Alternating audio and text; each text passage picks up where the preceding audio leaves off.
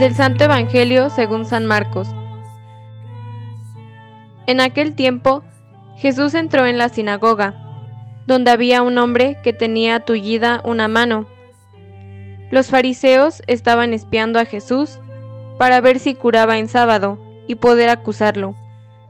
Jesús le dijo al tullido, Levántate y ponte allí en medio. Después les preguntó, ¿Qué es lo que está permitido hacer en sábado?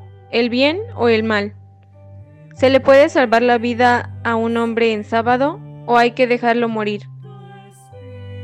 Ellos se quedaron callados. Entonces, mirándolos con ira y con tristeza, porque no querían entender, le dijo al hombre, Extiende tu mano. La extendió y su mano quedó sana. Entonces se salieron los fariseos, y comenzaron a hacer planes con los del partido de Herodes para matar a Jesús.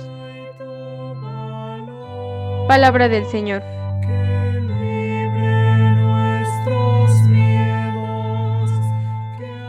Muy buenos días hermanos en Cristo Jesús. Al escuchar el texto del evangelista Marcos debemos colocarnos en el tiempo-espacio. Marcos nos sitúa en el día sábado, día de descanso para el judío, según leemos en Éxodo 28 al 11. Recuerda el día sábado para santificarlo. Seis días trabajarás y harás todos tus trabajos, pero el día séptimo es día de descanso para el Señor tu Dios. No harás ningún trabajo, ni tú, ni tu hijo, ni tu hija, ni tu siervo, ni tu sierva, ni tu ganado, ni el forastero que habita en tu ciudad. Además nos coloca en la sinagoga, que es el espacio de encuentro con Dios y entre los hombres.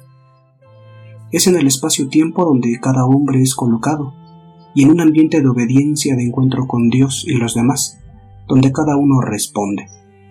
Es en este ambiente de encuentro donde todo debería estar bien, donde debería de vivirse la misericordia, practicarse la caridad, respetarse la dignidad y la vida de la persona, practicarse el perdón, vivir en oración y no abusar de nuestra condición.